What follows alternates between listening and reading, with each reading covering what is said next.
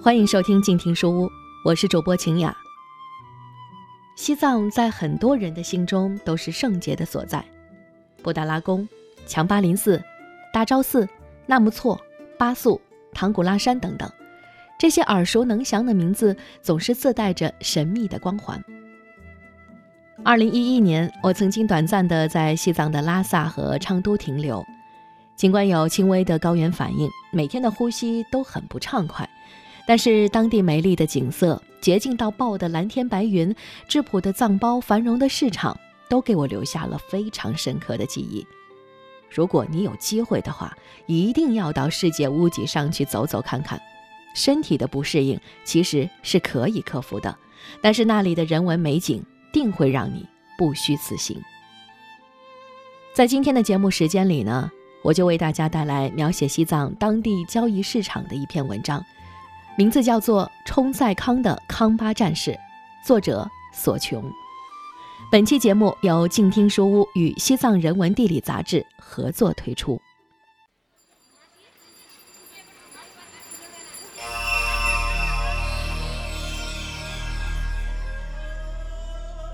认识阿波杰律都已经小三十年了，那次是在昆明，我作为阿波杰律的临时翻译，被他叫到了他入住的宾馆。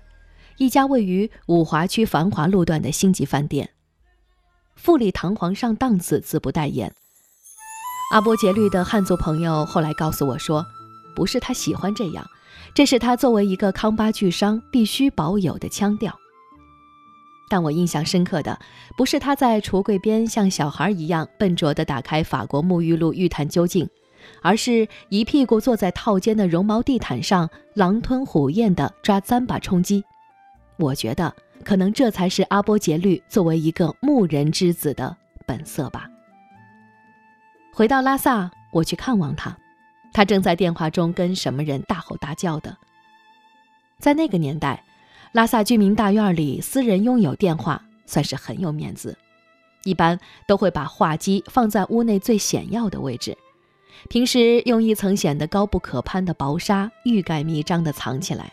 你想借用一次？都不好意思开口，但是我看到阿波杰律却把话机非常随意地扔在火塘边的杂物堆中。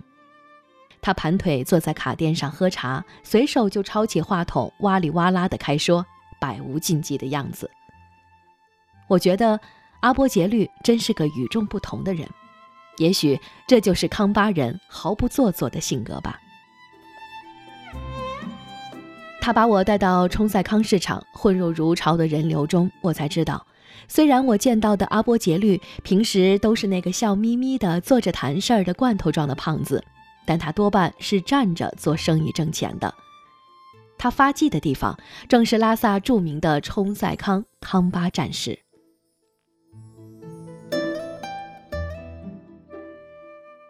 何谓冲赛康？冲赛康其实是拉萨一个古建筑的名字，观世楼，位于老城区八廓街的北侧。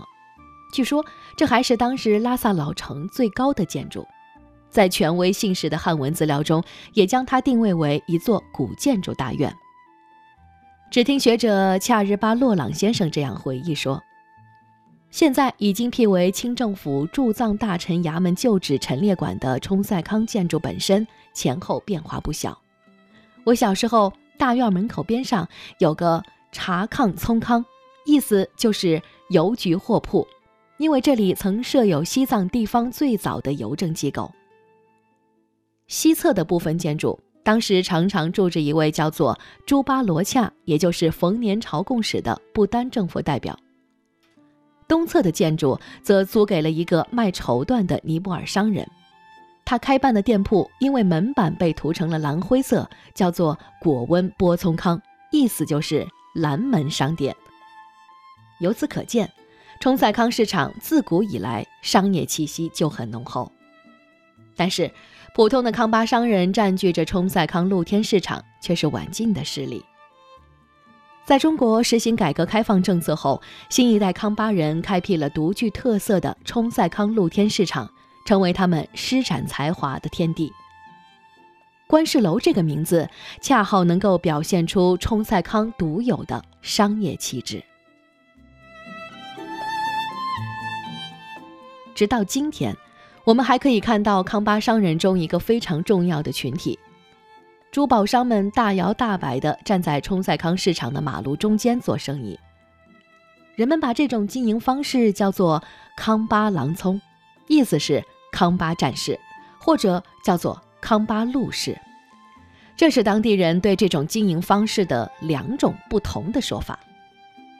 作为路士理解时，藏语的发音就是“郎葱”，意思是在马路边上做生意。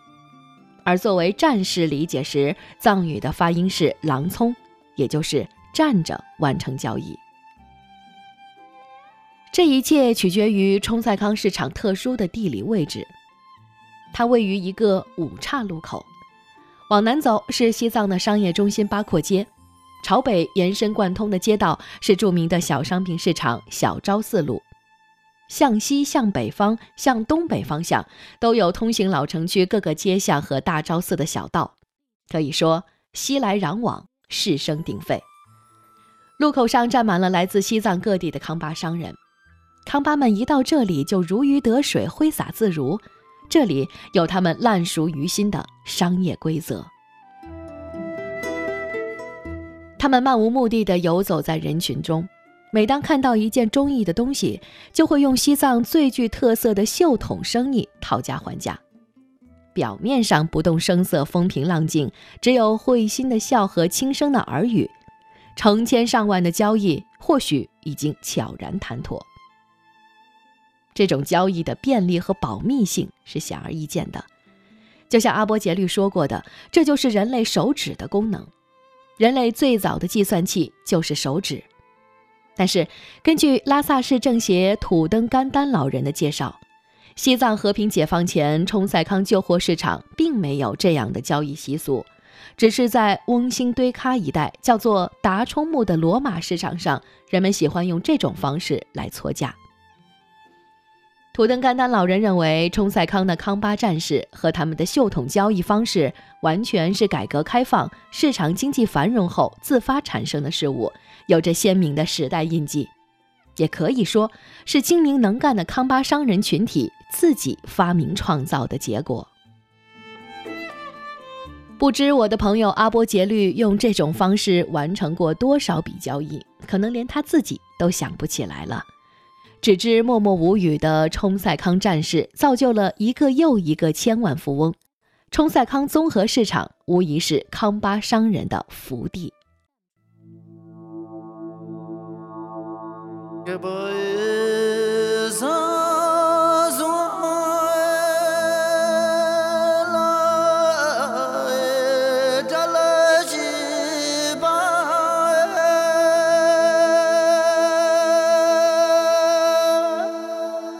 为何冲赛康如此的繁华？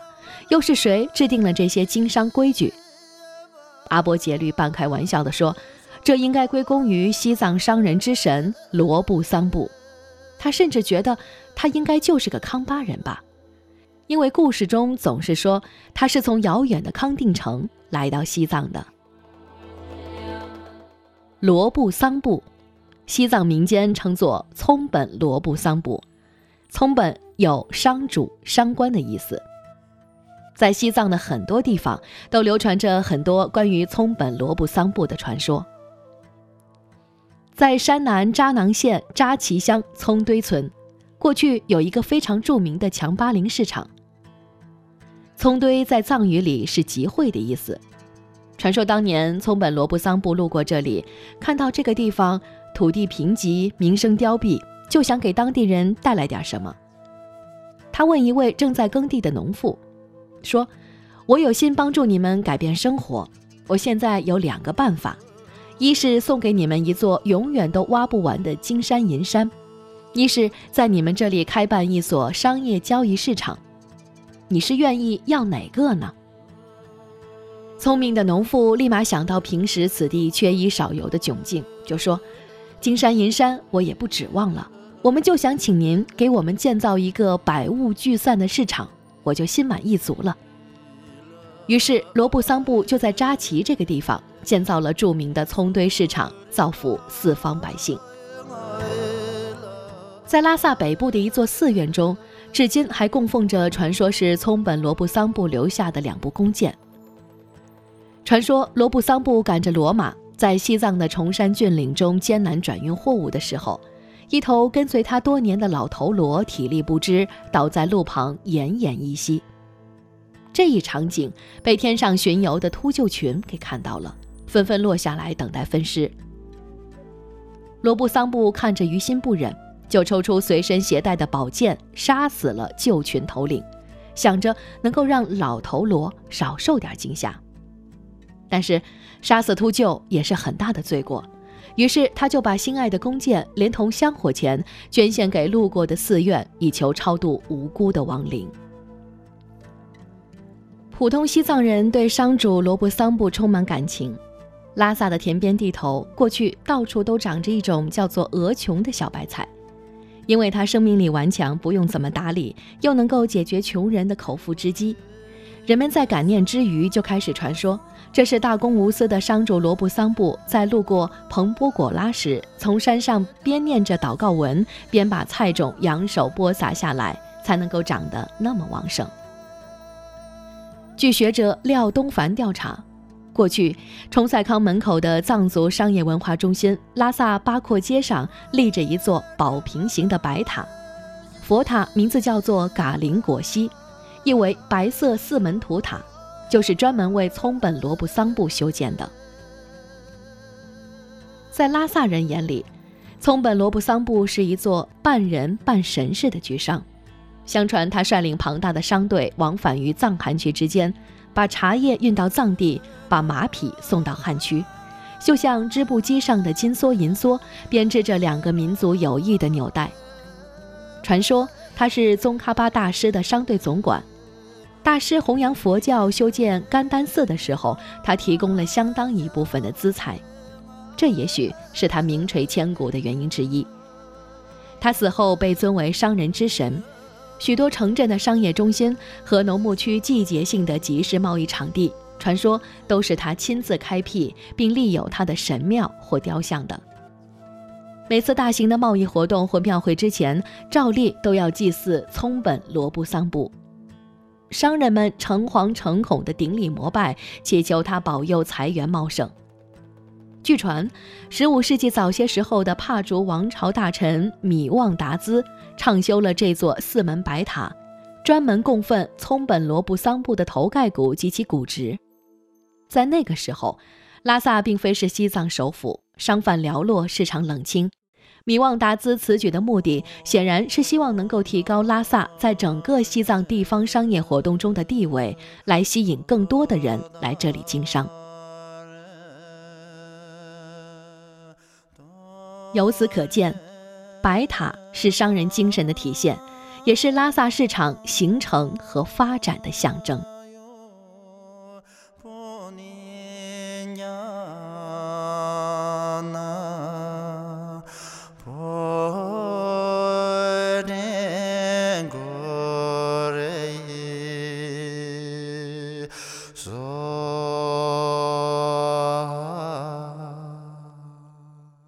本期节目由静听书屋与西藏人文地理杂志合作推出，感谢各位的收听，我是主播晴雅。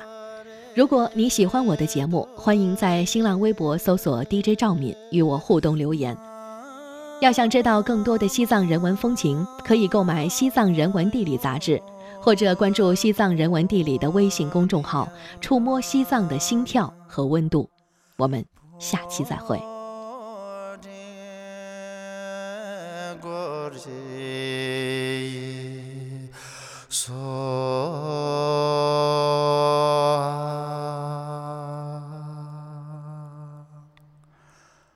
omo tare dudare dure mama ayo puninjana putin kore so